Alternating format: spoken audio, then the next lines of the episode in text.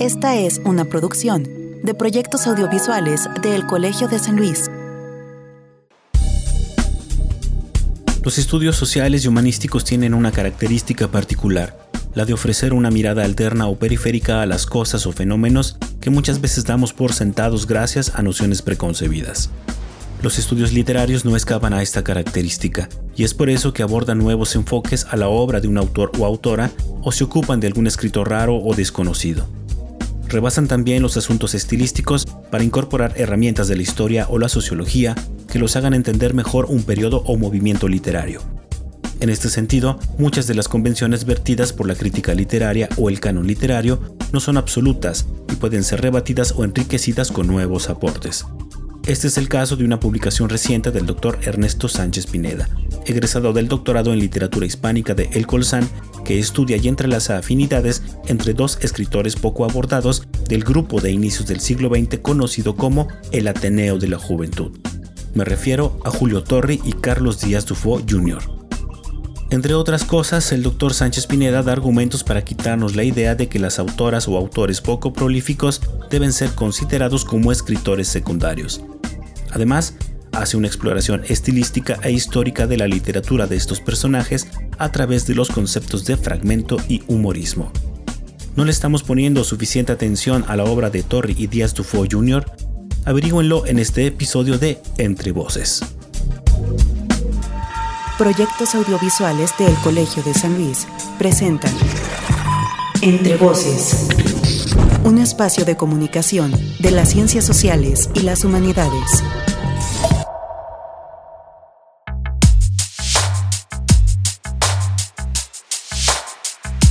¿Qué tal? ¿Cómo están todos y todas? Bienvenidos a un episodio más de Entre Voces, el espacio de comunicación de las ciencias sociales y las humanidades del Colegio de San Luis, Centro Público de Investigación de el CONACYT. Mi nombre es Israel Trejo y de verdad me da mucho gusto el que nos estén escuchando, ya sea a través de las dos frecuencias de Radio Universidad, el 88.5 de FM en San Luis Potosí Capital y el 91.9 en la ciudad de Matehuala. Saludos a toda la gente de Matehuala, por cierto.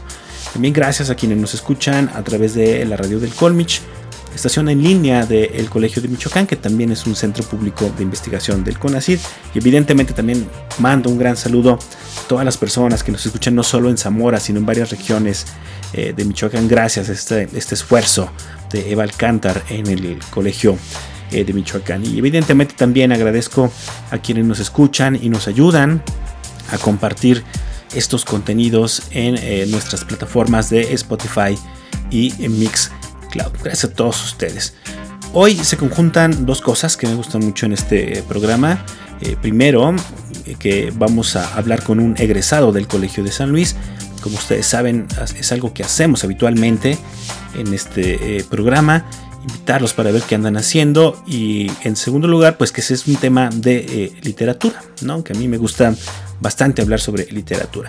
En este caso tendremos a Ernesto Sánchez Pineda, que es egresado del doctorado en literatura hispánica del Colegio de San Luis, quien nos va a hablar acerca de una publicación que fue su, tesis de maestría, pero ahora adquirió ya el formato eh, de libro, eh, que se llama La sonrisa fragmentada, afinidades literarias entre Julio Torri y Carlos Díaz Dufo Jr. Si usted conoce algo de la obra de estos autores, particularmente de Julio Torre, que es más conocido, lo invito a que se quede. Eh, me parece que el enfoque que tiene Ernesto en esta publicación sobre la obra de estos escritores eh, le va a aportar a usted y va a hacer que precisamente pueda leer la obra de estos escritores de una manera eh, distinta. Así es que acompáñenos, es una charla que además será muy muy interesante. Pero antes lo quiero invitar a que escuchemos un poco de la trayectoria de nuestro invitado en la sección de semblanza y después ya comenzamos de inmediato con nuestra charla de esta tarde.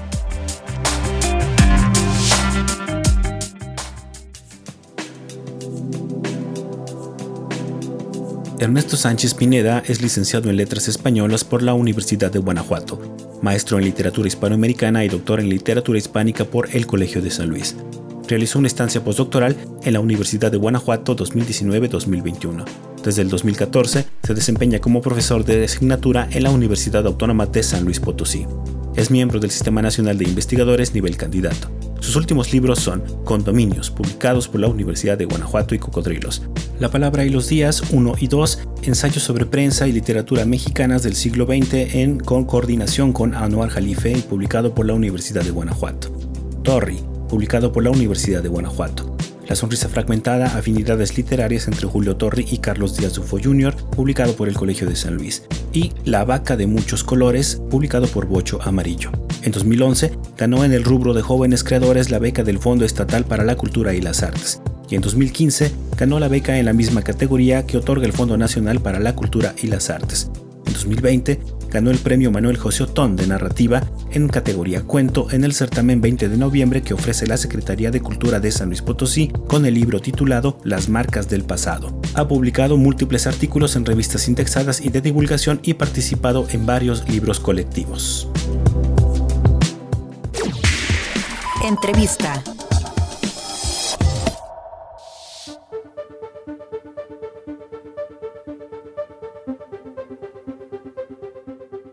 Como lo hemos hecho habitualmente eh, en otros programas, siempre me da mucho gusto recibir en entrevistas de Entre Voces pues a alumnos y también a egresados de, los diferentes programas docentes del Colegio de San Luis. Y en esta ocasión le quiero dar la bienvenida a la distancia, lo tengo conectado de manera remota.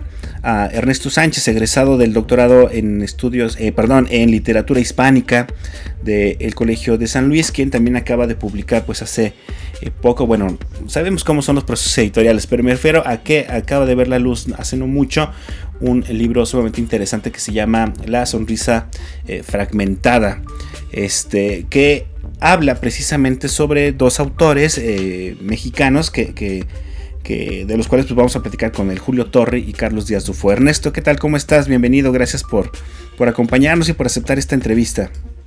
Buenos días, Israel. No, pues gracias a ti por invitarme y sobre todo eh, invitarme a platicar de este librito que sí tardó un poquito en salir, pero que es algo que me dio un gusto tremendo cuando lo hizo y que quiero agradecer a Jorge Herrera porque le estuvo poniendo ahí mucha atención al, trabajo, se aventó una portada fregoncísima y es algo que ahorita pueden encontrar, creo, para, bajar gratuitamente desde el portal de, la página del Colegio de San Luis. Entonces, pues muchas gracias por la invitación y por estar aquí. Así es, al rato les damos la, la pista de cómo descargar el libro, porque yo precisamente de pronto me meto a curiosear por ahí en los libros de descarga libre del Colson y me encontré el tuyo y dije, a ver, lo voy a leer porque yo conocí algo de la obra de, Julio Torne, Torri, perdón, no conocía lo de Carlos Díaz Dufo, pero precisamente eso llamó mi curiosidad y precisamente de ahí desprende la, eh, mi inquietud por eh, hacer esta entrevista.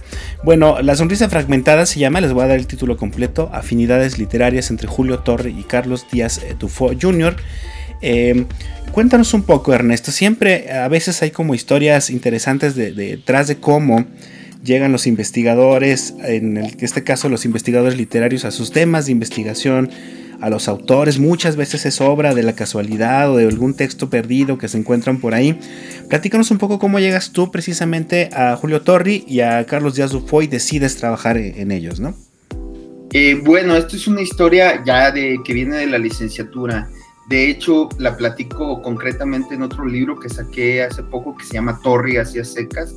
Eh, y es, eh, estábamos en, el patio de Valenciana, ahí en Guanajuato, y un profesor se acercó y me aventó eh, el libro de tres libros, ¿no? Y me dijo, lee esto. Y desde ahí hasta, hasta ahora he seguido a Julio Torri en, en, todo lo que puedo. Y Carlos Díaz Dufo, por, por por pertenecer a un grupo, aunque no pertenecer en lista, pero sí pertenecer en, estética y en afinidades y en tiempos, eh, pues fue como natural hacer la relación con Julio Torri, ¿no? Y con otros escritores que ya después iré eh, investigando, ¿no? Porque esto de la investigación pues no se acaba nunca. Pero fue por eso, un profesor mío, Juan Pascual, en la licenciatura, me dio ese libro, tres libros de Torri, y desde ahí hasta ahora no he parado de, estudiar a este grupo y a estos, a estos personajes que son un poco periféricos eh, en el Ateneo de la Juventud, que es un grupo del que seguramente vamos a hablar más adelante. Exactamente, pero antes cuéntanos un poco precisamente sobre Julio Torri en términos generales y también sobre Carlos Díaz Dufo. Digo, de, Torri tenemos un poco más de información, de Díaz Dufo Jr. casi no hay información, entonces platícanos un poco en términos generales para que la gente eh, vaya entendiendo y también ubicando, digamos, en temporalidad y en contexto histórico eh, qué pasaba con esos dos escritores, ¿no? Claro, ¿no? Bueno, Julio Torri es un escritor que junto con Alfonso Reyes es de los más pequeños de la Ateneo de la Juventud. Nació en 1889 y es de los más chicos de la generación de la Ateneo de la Juventud. Y Carlos Díaz Dufo Jr. es, es más o menos de la edad, pero no, no pertenece a este a esta listado de Álvaro Matute que, que propone la lista de la Ateneo de la Juventud, ¿no? Bueno, y Carlos Díaz Dufo Jr. es hijo de Carlos Díaz Dufo que es director de Revista Azul junto con Manuel Gutiérrez Nájera, entonces tiene como pedigrí, literario y, ambos, Julio Torri y Carlos Díaz Dufo Jr., son escritores que se están encontrando en espacios literarios, que es prácticamente lo que hacemos en el Colegio de San Luis, lo que empezamos a hacer hace algunos años, que es estudiar estos espacios como las revistas y los periódicos, eh, donde confluyen todo una historia literaria que sí se ha abordado, pero que muchas veces todavía tiene muchos huecos y que estamos tratando de completar y que realmente te da una perspectiva nueva de la historia, ¿no? Julio Torri es un coahuilense que llega a estudiar eh, leyes ahí en, en, en, la capital y Carlos Díaz Dufo es alguien que ya está muy adentrado en, en las relaciones culturales de la misma capital, ¿no? Entonces, eh, la inserción de Julio Torri, gracias a Alfonso Reyes, eh, es posterior, pero la hermandad entre estos dos escritores, pues viene por las afinidades estéticas, por, la, por, la, por el gusto por la brevedad, y, y, porque todos como grupo, como el Ateneo como grupo, es un grupo bastante que es en pos de la intelectualidad, ¿no? Que les gusta estudiar, que se juntan a leer a Platón, a recitar Platón. Imagínense eso, ¿no? Así como vamos a juntarnos en vez de tomarse unas chéves, se ponen a recitar Platón y este tipo de cosas. Entonces es el tipo de grupo que, al que nos estamos enfrentando cuando hablamos de la de la juventud, ¿no? Personas que son mucho más serias, que están buscando un cambio eh, en, en, la cultura, en la educación, y que pues de ahí nacen estos dos personajes, ¿no? Claro, eh, me parece que, lo acabas de mencionar, este grupo del Ateneo de la Juventud como tal vez uno de estos primeros espacios precisamente donde, donde coinciden o donde empiezan a encontrar, este, empiezas tú a encontrar estas afinidades. Creo que sería importante hablar un poco, ahondar un poco en, el tema del Ateneo de la Juventud, porque es un grupo particular, no lo podríamos, o no sé qué opinas tú, considerar como un movimiento literario como tal, sino tenía era más como un movimiento cultural, ¿no? Y además con todo, con la participación de las principales figuras de la intelectualidad mexicana de principios del siglo XX, ¿no? Entonces, un poco sobre, sobre este grupo, cómo surge, que tienen como antecedente una revista y todo lo que logran y sus características principales, ¿no? Fíjate que e, esa sería la sonrisa fragmentada es en realidad es una reescritura de mi tesis de maestría, que es, que es parte del programa que tiene el Colegio de San Luis para publicar las investigaciones que sacan los egresados, ¿no? Y la tesis de doctorado, que estoy tratando de ver dónde se publica, también una reescritura más formal, eh, de acuerdo a lo que me dijeron mis sinodales, eh, es sobre los prolegómenos del Ateneo de la Juventud. Entonces ahí vemos que la estructura estética como grupo, pues realmente no se diferencia tanto del grupo modernista, ¿no? Entonces, como grupo literario, así como has dicho hoy en Israel, no se distingue tanto eh, de esta corriente modernista que viene del siglo XIX. Hay muchas propuestas como la de Torri o Díaz Dufo que sí son un poco radicales y diferentes, pero habrá otro, otras cosas como la poesía donde no, se hay, donde no hay una ruptura como grupo intelectual, ahí sí es diferente, ¿no?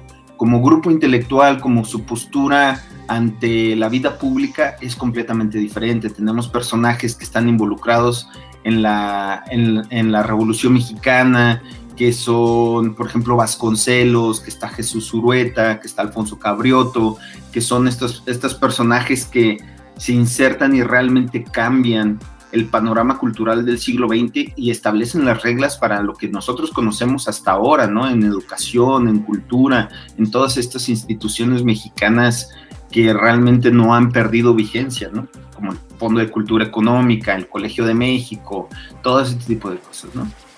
Por ahí está también otro, ah, otros personajes como Antonio Caso, por ejemplo, ¿no? Que abordan más como este tema como filosófico, ¿no?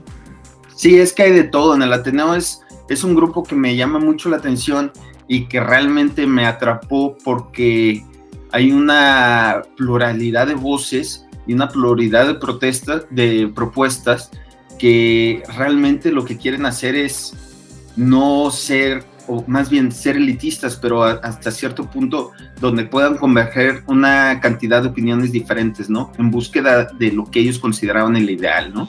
Entonces tenemos arquitectos, tenemos médicos, tenemos filósofos, tenemos historiadores, tenemos obviamente literatos, y todos están tratando de reestructurar estas instituciones. Entonces tenemos gente trabajando en el Museo de Antropología, otros eh, en la Secretaría de Educación, otros como rectores de la universidad, otros como rectores de la Universidad Popular, etcétera, etcétera. Fíjate que ahora que mencionabas esto del elitismo, hay una cierta paradoja que, que, a mí me causa de pronto el grupo del Ateneo de la Juventud, ¿no? Que por un lado, si dices, ellos mismos se consideraban como lo mencionas en tu libro como pastores, ¿no? De, la sociedad, en términos de ellos querían transmitirle qué se podía leer y todo esto, pero también tienen una postura como de popularizar el conocimiento, ¿no? incluso tienen ahí cierta influencia en, la creación de, esto que se llamó la Universidad Popular en México, ¿no? Sí, es un pensamiento, eh, tienes toda la razón, es un pensamiento que viene a finales del 19 y que realmente es parteaguas en el vértice de entre siglos con esta lectura casi obligada para los miembros del Ateneo, que es la del Ariel de José Enrique Rodó, ¿no? Eh, cuando vemos el Ariel de José Enrique Rodó, realmente vemos que este elitismo es una especie como de reconfiguración social. Entonces sí hay yo intelectual, yo que me asumo intelectual, voy a pastorear a las sociedades, pero también sabemos que para que una sociedad sea mejor tienes que eh, ampliar la educación, ampliar todas estas posibilidades que hasta ese entonces no se daban, ¿no? Entonces es, es una especie de ambivalencia en ese sentido. Claro, y otra cosa que, me llama mucho la atención de este grupo, también lo mencionas en tu libro, es que eh, a comparación con otros grupos literarios muy reconocidos, como el modernismo precisamente, como el famoso grupo de eh, Taller, por ejemplo, este movimiento no tiene una publicación, digamos que lo sustente como tal, ¿no? Como se acostumbraba generalmente en esas épocas. Entonces, ¿dónde publicaban las personas de este grupo y, en particular dónde publicaban este, Julio Torri y Carlos Díaz Dufón? Fíjate, bueno, sí, Carlos Díaz, eh, Carlos Díaz Dufo y Julio Torri realmente son vienen un poquito después de que ya está consolidado como grupo el Ateneo, ¿no? Julio Torri llega en 1907, quiero, sí, 1907 la capital, y los personajes del Ateneo ya estaban publicando en, en Revista Moderna, en Revista Moderna de México, que más o menos empieza en 1903, y Carlos Díaz Dufo ya estaba involucrado en estas cosas, pero sus publicaciones también son posteriores, ¿no? Entonces Julio, Julio Torri y Carlos Díaz Dufo publican jóvenes, pero por ejemplo Torre publica en Coahuila. Eh, Carlos Díaz Dufo guarda sus escritos hasta que alguien más los lee y los empieza a publicar ya en la segunda década del siglo XX. Eh, lo interesante es que como grupo realmente no necesitaron la plataforma como, como el modernismo o como contemporáneos o como el mismo taller que tuvieron espacios así muy específicos que los identifican como grupo, ¿no? O sea, contemporáneos le dicen contemporáneos por, la revista. Eh, pero es un grupo sin, grupo, o archipiélago de soledades, o mil cosas que lo han nombrado, ¿no? Eh, el Ateneo de la Juventud es un grupo que utiliza otros espacios, ¿no? Que utiliza eh, las salas de conferencia, que utiliza la, calle, porque son los primeros en tomar la calle, hacer una protesta formal ante la calle, y utilizan otros espacios que sí son eh, publicaciones periódicas, pero que realmente no son de ellos, pero que se van apropiando de ellos con espíritu, ¿no? La misma revista moderna es un ejemplo bueno de eso, ¿no? A partir de 1907 hay un cambio como como de esencia, donde ya Jesús Valenzuela ya no, ya está enfermo en primera y le ha cedido un poco la, la dirección a su hijo y su hijo le da la entrada a todas estas voces que son del Ateneo de la Juventud, que realmente son los chicos, ¿no? Los, los jóvenes, la nueva pleyada de escritores que está entrando en México, ¿no? Entonces, los demás espacios le, permiten prescindir de, este, de, de, esta revista o de este lugar germen, ¿no? Aunque muchos toman a Sabia Moderna de 1906 como, como el punto de partida para el Ateneo, pero realmente es muy efímera, ¿no? No sustenta lo que el grupo en realidad es. Muy bien, y, precisamente ya para hablar precisamente de todas estas coincidencias de entre o afinidades como tú le llamas entre Julio Torres y Carlos Díaz Dufo, bueno, la primera que establece son precisamente los espacios, ¿no? Las revistas donde publica, pero a partir de ahí me parece haces una disección bastante interesante de la obra de ellos a partir de dos términos. El primero que tiene que ver con el fragmento o la brevedad, como lo mencionabas hace rato, ¿no? Eh, ¿cómo, ¿Cómo trabajas tú este término de la brevedad o del fragmento? Y eh, cómo se acercan precisamente Julio Torre y Carlos Díaz a, digamos, este recurso estilístico, por así llamarlo, ¿no? Bueno, eh, para los que no conocen a Julio Torri, es un escritor que, pues, su obra completa, ya cuando, que, me faltó decir esto, Israel, y es importante, deja que lo haga, diga aquí, que no conoceríamos, por ejemplo, la obra de muchos ateneístas si no, si no es gracias al trabajo desmesurado y el trabajo de mucho cariño que tuvo Ser ASTF eh, uno de nuestros uno de nuestros investigadores que le dedicó mucho tiempo a esta obra y que también, por ejemplo, de Fernando Curiel, que acaba de, que acaba de dejarnos hace unos días y que, que le tenemos una deuda tremenda en este grupo. Entonces, tanto Julio Torri como Carlos Díaz Dufo, por lo menos la obra que se ha ido recopilando son de Ser Saitev, ¿no? Pero los, la conceptualización de, del grupo como tal, es de Cersa Saitef y de algunos otros, entre ellos Fernando Curiel y Arcienegas y García Diego y todos ellos, pero por ejemplo la obra de Julio Torri, cuando la vemos toda completa, la tengo aquí, son 700 páginas con bibliografía y aquí metieron todo, metieron eh, metieron epistolarios y metieron cartas inéditos, absolutamente todo. Realmente la obra de Julio Torri, la que él vio publicada es tres libros y es un libro de 100 páginas, 120 páginas. Entonces la obra de Torri es muy breve. La de, Díaz Dufo es todavía más. El Fondo de Cultura Económica ni siquiera lo publicó como un autor como tal, sino que lo juntó. Ay, quiero decir que. Ay, se me fue el nombre. Ay, por aquí lo debo tener es con Ricardo Gómez Robelo, ¿no? Para hacer un libro y decir, pues este libro sí se va a vender, porque eh, eh, eh, Carlos Díaz Dufo tenía una obra bastante breve, ¿no? Entonces, aparte de lo evidente de que es una obra breve, sus textos son pequeñísimos, ¿no? Textos de Torri que son lucubraciones, como lo llama, se, se, asemejan mucho a lo que hace de epigramas de Díaz Dufo, ¿no? Entonces tenía que ver cómo, cómo empataban y cómo se iban, iban creciendo, porque estos textos pareciera que fueran los primeros, estos como experimentaciones de juventud, y realmente no. Las experimentaciones de juventud se parecen más a los escritos de otros, de otros ateneístas, ¿no? Donde convergen eh, el diálogo, el diálogo que emula lo clásico del mundo griego, y que podemos ver en muchos de los personajes del Ateneo, y después cómo se va depurando y va pasando por diferentes corrientes literarias, o sea, un pensamiento que va pasando por diferentes corrientes literarias hasta irse depurando más, más, más y llegar a algo que es aforístico o epigrámico o como le decimos, ¿no? Un texto bastante breve, ¿no? Y que tiene que ver, y que tiene que ver con, precisamente tiene que ver con esta idea de, del fragmento, de algo roto, de algo incompleto. Eh, en, el, en el texto hay una anécdota que hablo sobre Novalis y cómo Schiller le, le publica los textos sin que estén terminados, ¿no? Y le dices que pues nunca están terminados, un texto nunca está terminado. Y esa es una idea que me quedó muy impregnada, porque cuando lees a Dufo o cuando lees a Torri, tú lees algo que te deja con una sensación así como de impacto y tú terminas de construir ese impacto, ¿no? Tú terminas de descifrar ese texto. Y por ahí me fui por, por esta parte del fragmento. Pues muy bien, me gustaría que andáramos un poco más porque manejas por ahí eh, como varias dimensiones precisamente de este eh, concepto del fragmento, esta que tiene que ver, como dices tú, con, esta idea como de ruina, otra que tiene que ver con esta idea de, lo, que no está completo, y, una más eh, que tiene que ver también con la ruptura, ¿no? Como romper con, los cánones este, literarios establecidos o los sistemas, creo que le llamas tú en el libro, pero lo vamos a hacer regresando de la pausa, ya tenemos que ir a corte.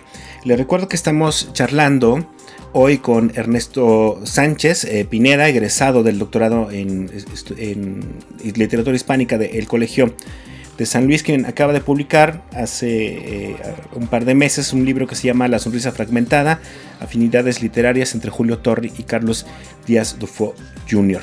No se vayan, estamos en Entre Voces, el espacio de comunicación de las ciencias sociales y las humanidades del Colegio de San Luis. Regresamos en un minuto.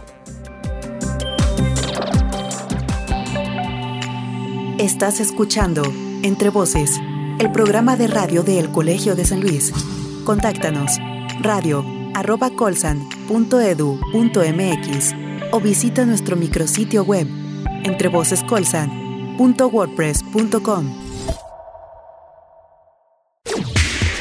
Entrevista.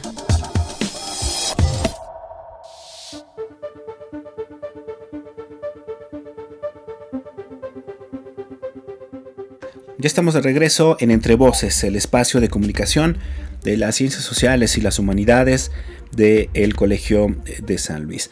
Mi nombre es Israel Trejo, los saludo nuevamente y agradezco a quienes nos escuchan en las transmisiones que tenemos a través de las dos frecuencias de Radio Universidad, el 88.5 de FM en San Luis Potosí Capital y el 91.9 de FM en Matehuala, estación con la que estamos cumpliendo, por cierto, 15 años de transmisiones eh, de este programa de radio que en realidad tiene ya 21 años de existencia.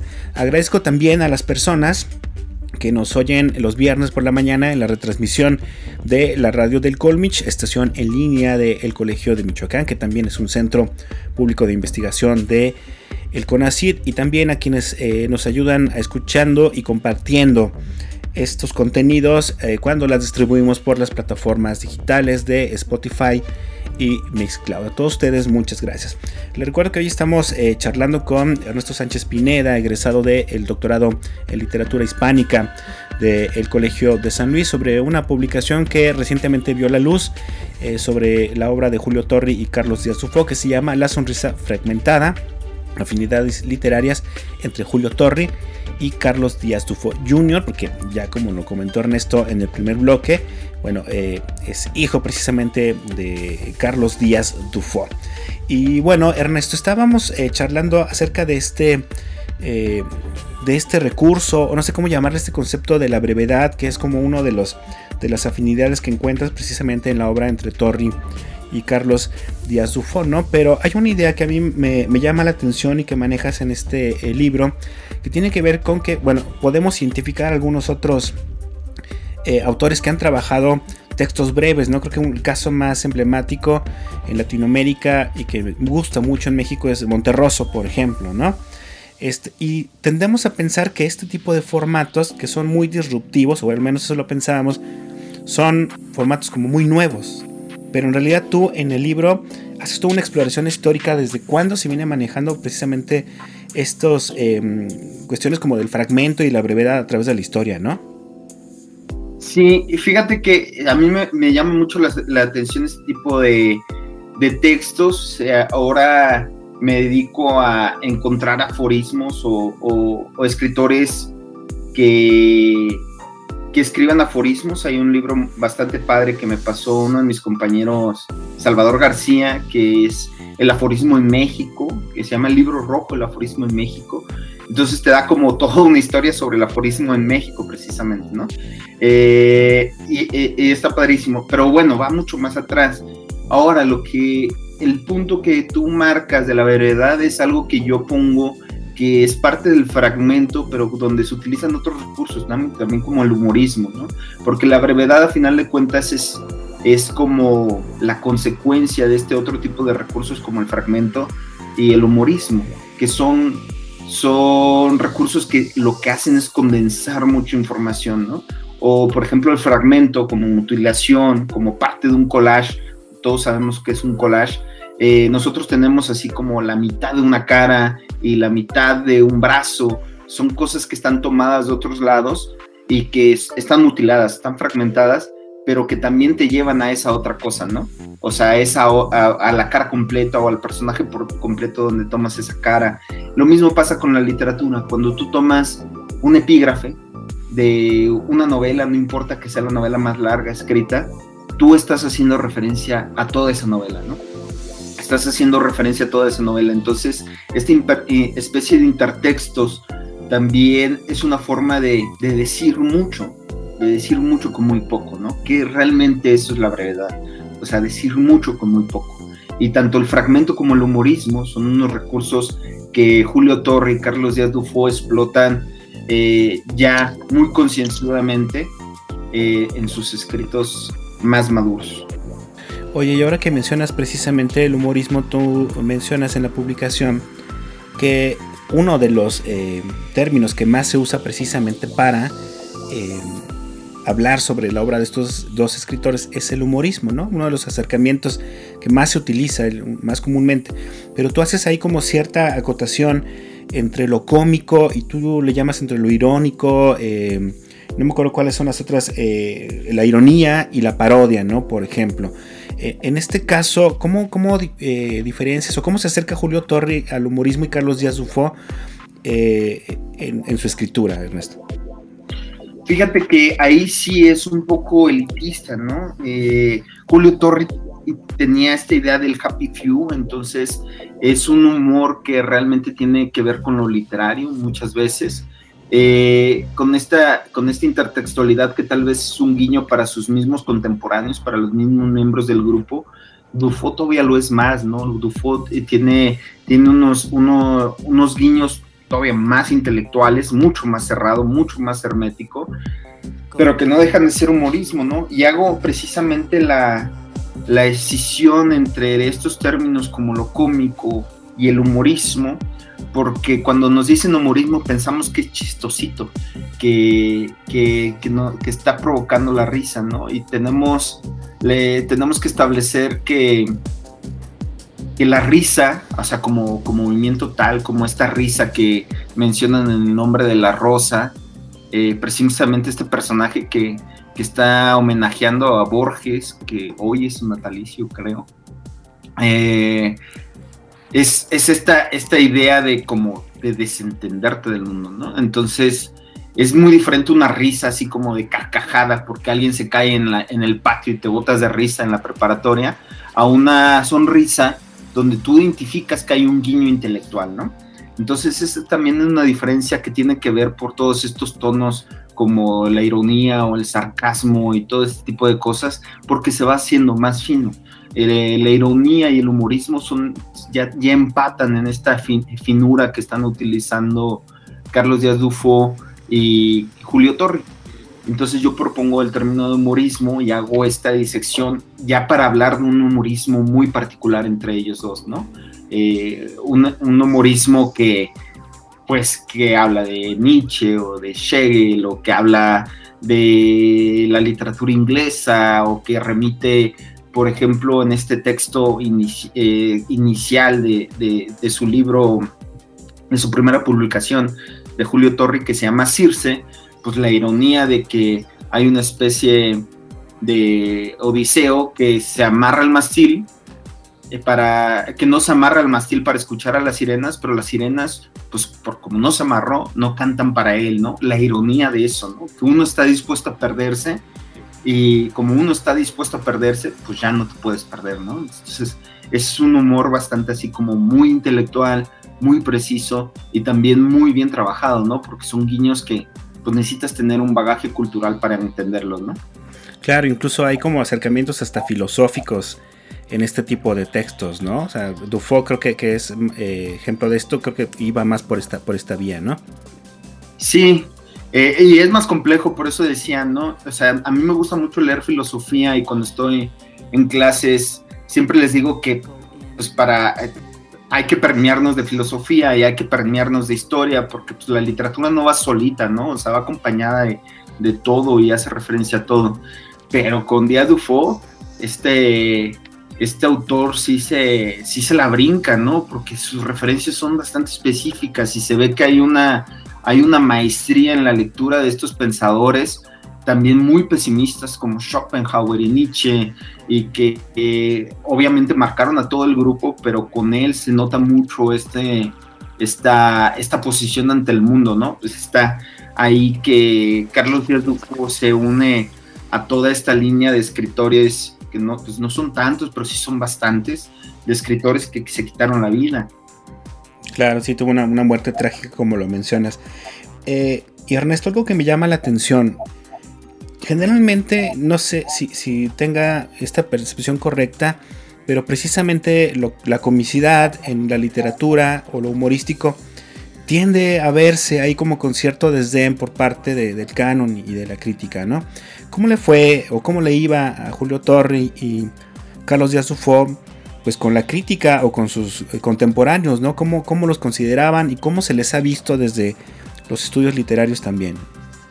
Fíjate que eso es una cosa súper curiosa porque como grupo el Ateneo tenía a, hacerse promoción entre, entre ellos, ¿no? También es una de las estrategias de grupo que toman muy marcadamente, por ejemplo, del grupo decadentista, que se están haciendo promoción continuamente y que hoy en día vemos que es algo que tiene una vigencia tremenda, ¿no?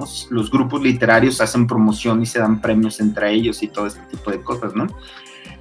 De Carlos Díaz Dufo y Julio Torres siempre hablaron en un tono de, pues tienen mucha potencialidad, ¿no?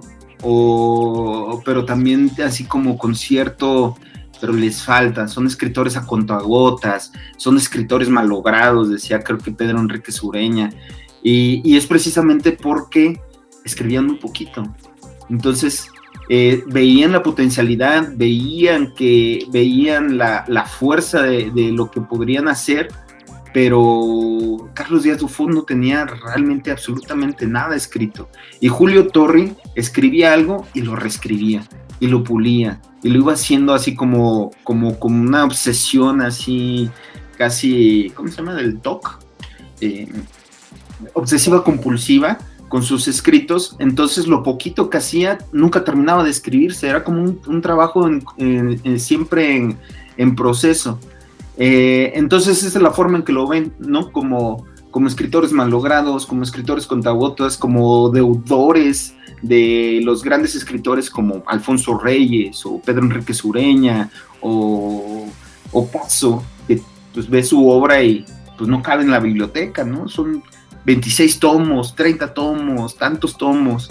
Y te digo que el texto más grande, que es Julio Torri, obra completa del Fondo de Cultura Económica, creo que salió en el 2011, eh, son 700 páginas y ahí le metieron absolutamente todo, ¿no?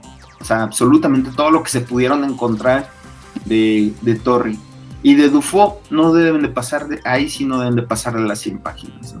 Entonces ahí es este tipo de cosas. Del otro, de que ven a, de que ven el humorismo como algo bajo, eh, sus compañeros no lo veían así, porque ellos tenían el código para entender el tipo de humorismo que estaban manejando estos escritores, ¿no? Entonces encontraban que eran textos muy bien logrados en ese sentido y que, y que, que dieron eh, pauta, como, como tú bien dices, para otros autores latinoamericanos como Monterroso, como, ay, eh, como Arriola, que, que, que realmente aprovecharon ya lo que ellos habían puesto en germen, ¿no? O sea, este tipo de escritura de la brevedad, donde hay un humorismo, pero ellos ya lo hicieron un poco más evidente, ¿no? Un poco más, más para el gran público. El mismo Efraín Huerta, ¿no? Con los poemínimos, por ejemplo, ¿no? Claro, claro que sí, sí. Oye, eh, y te iba a comentar, eh, ¿no encuentras o no eh, encontraste tú también como cierta afinidad con estos estudios que se han hecho en la literatura, eh, también sobre el, tema del silencio, ¿no? Los silencios en la literatura. Esto que dices publicar poco, bueno, tenemos casos en México que son emblemáticos, ¿no? Juan Rulfo, por ejemplo, Josefina Vicens, ¿no? Que son autores de dos, tres libros máximo, por ejemplo. ¿Hay algo también de esta percepción del silencio literario en estos, en estos autores?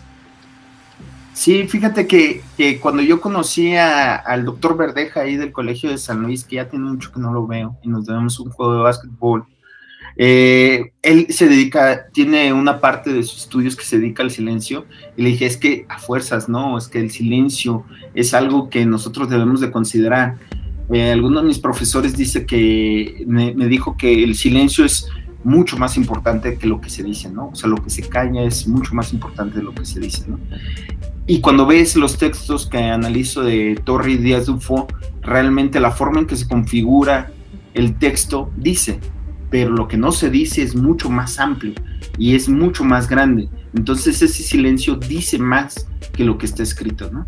Eh, y, tienes toda la razón, o sea, son escritores del silencio, son escritores parcos en el sentido de que no tienen una producción grande, eh, pero dicen mucho, o sea, cuando, por eso yo no he soltado a Torre y por eso cada vez me acerco más a Díaz Dufo con más dificultad porque son, son, textos más filosóficos, pero por eso no lo suelto, porque dicen mucho y siguen diciendo. Uno se acerca a Torri y lo lee la primera vez y queda impactado y, regresa otra vez y te dice más y regresa otra vez después de, ya llevo ya hasta me dio miedo como 15 años estudiándolo eh, y me sigue diciendo, entonces ese silencio dice mucho, ¿no? es padrísimo. Exactamente. Oye, y ya para ir cerrando con este tema en particular de este libro, hay algo que a mí me gusta de este tipo de publicaciones, cuando, sobre todo cuando se tocan desde una perspectiva también histórica ¿no? y social, porque creo que tiene mucho este libro de, eso. Eh, me parece que es un buen ejemplo, no sé tú cómo lo viste o si lo concebiste como tal, de la utilidad o de la pertinencia precisamente de los estudios literarios, ¿no? La literatura finalmente termina haciéndose en algún contexto social, en algún contexto intelectual. En este caso, ¿te parece que Torri y Carlos Díaz y el grupo de los ateneístas eh, responden muy bien o pueden darnos pistas precisamente sobre el contexto histórico e intelectual de México a inicios del siglo XX? Sí, Sí, no, porque realmente son escritores que, no están escribiendo sobre, sobre lo contemporáneo, ¿no? Por ejemplo, a pesar de que están inscritos en la revuelta, en la revuelta armada de, que empieza en 1910, sus textos no van hacia allá, ¿no? O sea, no están hablando de la revolución, como muchos de sus compañeros sí hicieron, ¿no? Hablar precisamente de lo que estaba pasando. Habrá un texto que es La Feria de Torri que hace como ciertos guiños a eso, ¿no? Eh, pero no, en realidad están un poco fuera. Y también eso dice mucho, porque hablamos de, no decir lo que está pasando.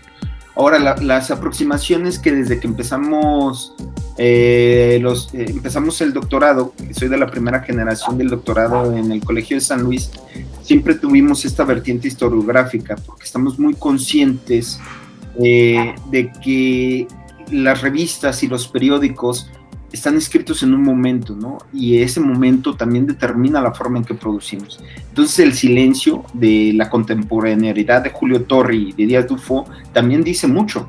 O sea, habla de, de cómo ellos se posicionan ante los eventos de México o ante los eventos mundiales. Entonces estas reflexiones que nosotros encontramos en sus escritos, que son que más bien apuntan hacia lo universal en el sentido borgiano del término, eh, realmente están diciendo mucho de la forma humana de ser ante el mundo.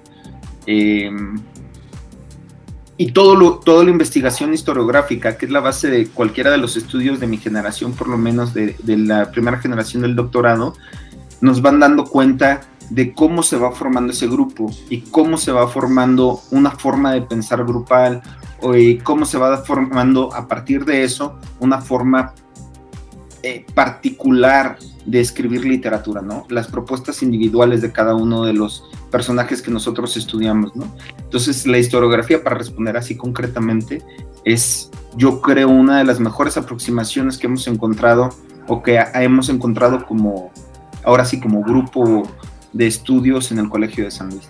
Claro. Y bueno, eh, les platico rápidamente la publicación, como ya lo mencionó Ernesto al inicio de la eh, de la entrevista. Si ustedes se meten a la página del Colegio de San Luis, está ahí la pestaña de fondo editorial. Ahí van a encontrar otra pestaña de libros electrónicos.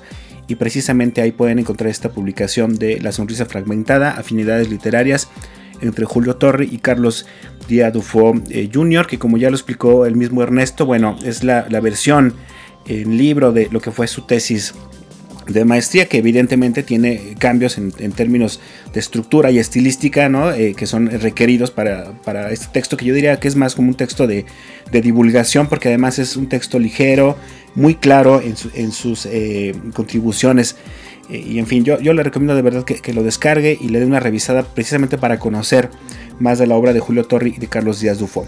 Pero Ernesto, todavía tenemos un par de minutos y sí me gustaría que hablaras de las otras cosas que estás haciendo al, margen del de, Colegio de San Luis. Me refiero, has publicado también un libro de cuentos, tienes por ahí otros eh, estudios eh, publicados en otras universidades. Platícanos un poco qué has hecho en estos últimos años, que te he visto muy activo por ahí. En, lo que gracias.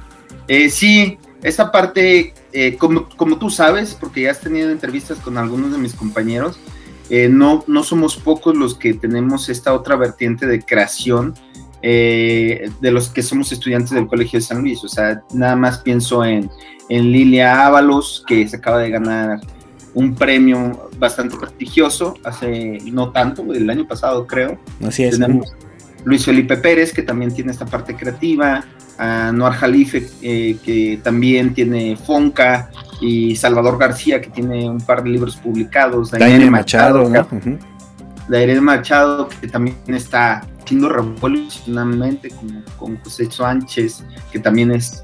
Así que ellos se han dado, se han inclinado más hacia la, hacia la parte creativa. Pues yo lo hago un poco como por distracción y diversión, y pues no me ha ido tan mal. Entonces.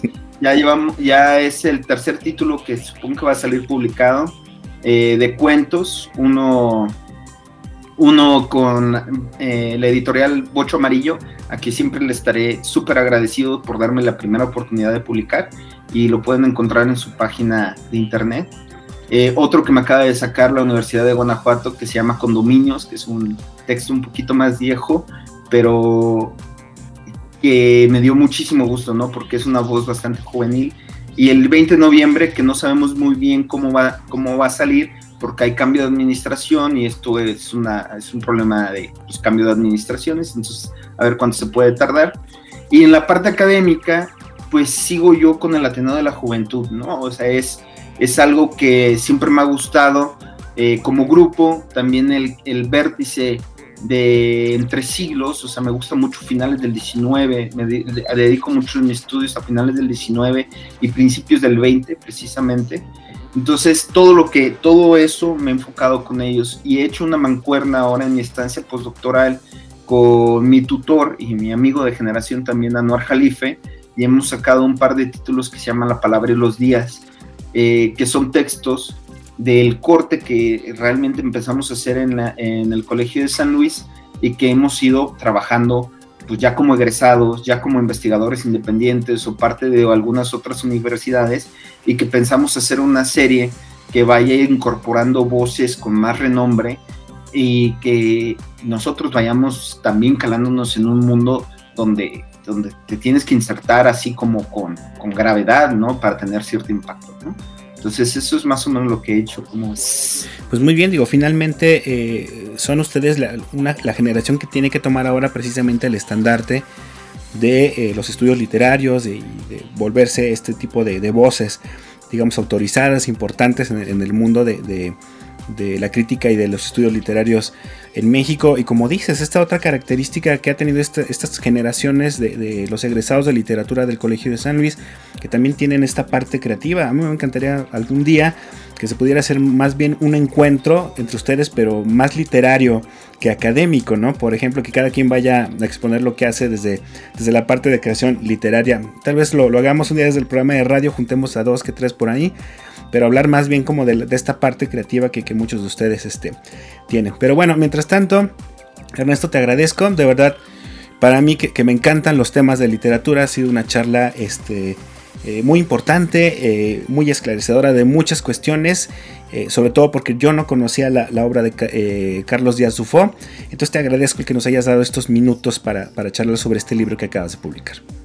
No, te doy muchas gracias a ti, Israel. La verdad, Eh, es una, investigación, eh, una invitación que, que, me entusiasmó mucho, platicar en esta plataforma sobre todo, y, y lo que más me da gusto es que gracias a un librito como este se acerquen a la obra, ya no tanto de Torri, que es más celebrado y más conocido en el panorama cultural mexicano, sino de Carlos Díaz Dufo, ¿no? Que es un personaje ahí sí menos conocido. Entonces, que se acerquen a estos personajes me da un gusto tremendo y te agradezco el espacio y el tiempo y las preguntas y todo. Finalmente creo que, que, es ser un poco la intención de, esta entrevista, que conozcan a los autores, que profundicen y como alguna vez lo platicaba con Alejandro Higashi cuando tienes este tipo de publicaciones, eh, por ejemplo ya de obras, pero con una introducción desde la crítica literaria eh, o estas ediciones críticas que se le llaman, es una mejor manera de acompañar precisamente ya los textos literarios. Cuando uno conoce el contexto, eh, las intenciones, los orígenes de los autores, lees de otra manera las obras literarias y me parece que este libro precisamente lo que va a provocar es que muchas personas intenten acercarse a Carlos Díaz Dufo, que supongo que tampoco es tan sencillo por lo poco que, se publicó, pero lo que encuentren, pues que lo empiecen a valorar de otra manera. Muchas gracias, Ernesto. Gracias a ti. Y bueno, a mí no me resta más que eh, despedirme. Eh, lo voy a invitar a que nos acompañe en el siguiente episodio de Entre Voces, eh, donde eh, probablemente estaremos hablando sobre un tema eh, de historia. y ahora se vienen ya estas fechas patrias, entonces vamos a ver qué preparamos por ahí, siempre desde una postura más crítica, desde las ciencias sociales, a estos debates que se han dado últimamente sobre las cuestiones históricas en México. Pero mientras tanto me despido, soy Israel Trejo, nos vemos hasta un próximo episodio de Entre Voces, el espacio de comunicación de las ciencias sociales y las humanidades del Colegio de San Luis. Hasta luego.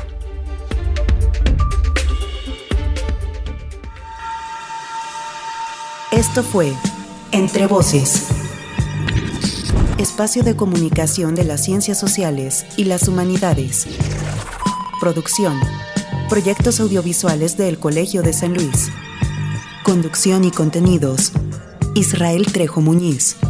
Realización, Lucero Negrete Espino.